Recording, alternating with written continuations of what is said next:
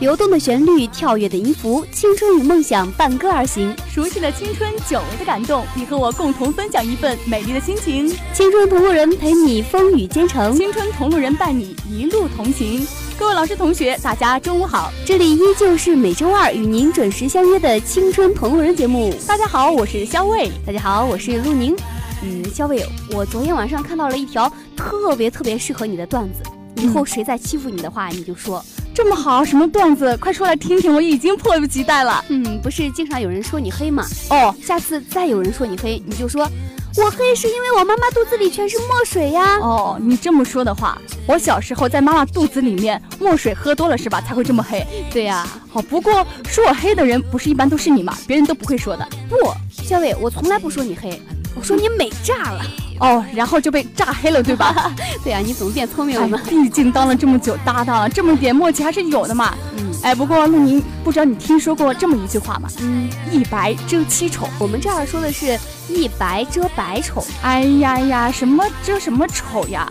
我长得这么美，根本就不用遮好吗？哦，突然觉得我也好黑啊呀、哎，你这个反应能力够快的啊！好，你黑，我黑，大家都黑，好吧？ 嗯，对。不过像我们这种呢是晒黑的啊。肖伟，你是在妈妈肚子里喝墨水喝的嘛？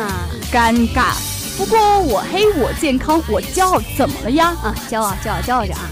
啊，我在这儿呢，不是想跟你说你黑，我是想提醒广播下的同学们一句话：这天呢是越来越热，大家要开始注意涂防晒霜，然后注意别晒伤啦。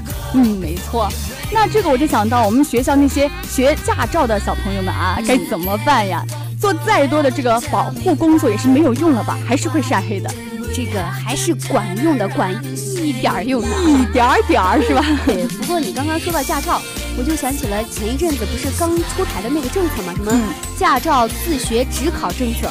对，嗯这个政策好像很久之前就出台了，嗯但对是开始正式实施是好像是四月一号，对吧？嗯而且我还听说了，以后外省的朋友们，如果你们想学驾照的话，要办居住证了，办那个暂住证是不可以了。啊、别激动啊。 嗯，对对对。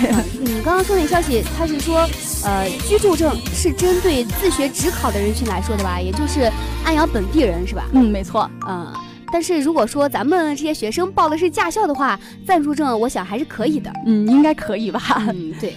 不过我还想到一个关于驾校的段子，嗯，快说来听就是听。一个学员和一个教练在车里练嗯车，然后那个教练突然说：“哎，你看到人了吗？”他说：“看到了，看到了。”他说：“撞死他，撞死他。”然后他说：“啊，我不敢。”然后教练说：“你不敢，你他妈的还不停车 哎，哎陆宁啊，你又爆粗口了，这样不好吧？啊，不过这个段子啊，学驾照的朋友们肯定都经历过，！” 嗯，对，在这儿啊、对我刚刚爆粗口道歉啊没关系，广播下的同学不会介意的。啊！对，呃，我再跟你讲一个事儿啊，就前一段时间我真的是陪一个朋友去驾校报名嘛，嗯然后发现报名表表上写了一个呃名字，你猜是啥？是啥？喂猪。 喂猪，真的是喂猪，你没有看错啊吧？对，我绝对没有看错啊。不过人家这个喂猪呢，可能是人家爸爸姓魏，然后妈妈姓朱，于是叫喂 猪。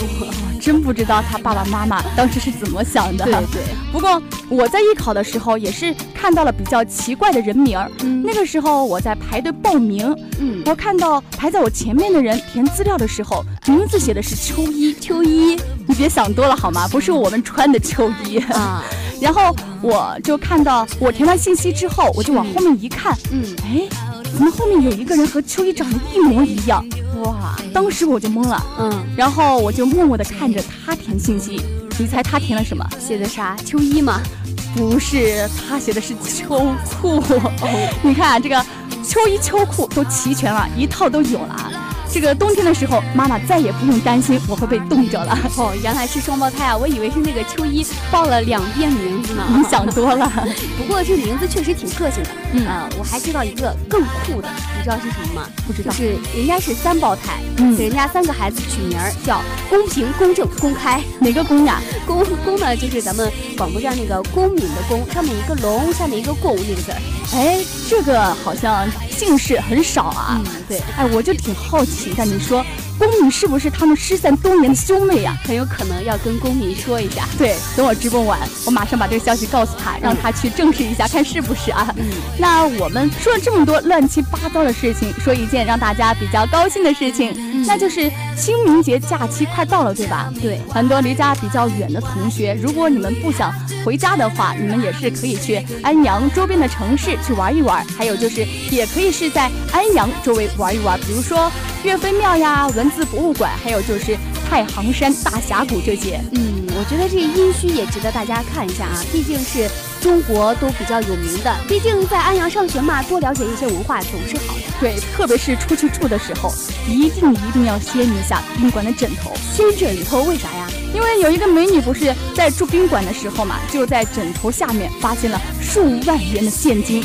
哇，好多呀！对，是挺多的。但是你知道吧，别人关注的不是这个，嗯他就说，啊，这酒店怎么这样啊？一天都没有换枕套呀，好郁闷。哦，合着他是呃要离店的时候才发现的，对吗？对对对，他和别人关注的点儿是不一样的。啊、不过呢，也说明他是一个不缺钱的人。嗯嗯，那下面在这里呢，嗯、小波就要跟大家说一件比较严肃、比较正能量的事儿，就是我一个商丘师范学院的高中同学呢，最近被确诊为急性淋巴细胞白血病。所以他们班是学书法的嘛，他们整个班级都在举行书法篆刻以及书法篆刻作品义卖活动。嗯也就是说，如果广播下路过的同学们，你们有需要字画或者私人印章的话，都可以跟我们青铜联系一下。对，还可以加 QQ 幺五八六三九幺八九幺幺五八六三九幺八九幺去详细了解一下情况的。嗯，对，我觉得这真实性还是有保障的，因为如果没保障的话，我们也是不可能拿到广播里来做的。嗯，没错。如果你们相信我们的话，或者是加上上面的 QQ 确认过事情的真相之后，如果你们想要帮助他的话，可以给他发红包，不管是一块、两块还是三块，积少成多嘛。有可能你们一点点的微薄之力就可以挽救一条生命了。嗯那我们在这里也是代替他，提前跟大家说一声谢谢。好人一生平安，要相信好人一定会有好报的。嗯，对，其实说完这个话题，觉得好沉重。对，嗯，很多东西真的是失去了之后才知道珍惜。比如说咱们现在在大学学习的机会，我的那位同学呢，可能就真的无法再拥有。嗯，所以说嘛，我们在大学的时候就应该好好学习，努力让自己变得越来越优秀，让自己变得越来越好，也是要让自己变成学霸，而不是变成那一种整天无所事事的学渣。对，无论是做什么事情，都一定要有个目标。那接下来呢，就赶紧收拾一下心情，进入咱们今天的主题——学霸与学渣。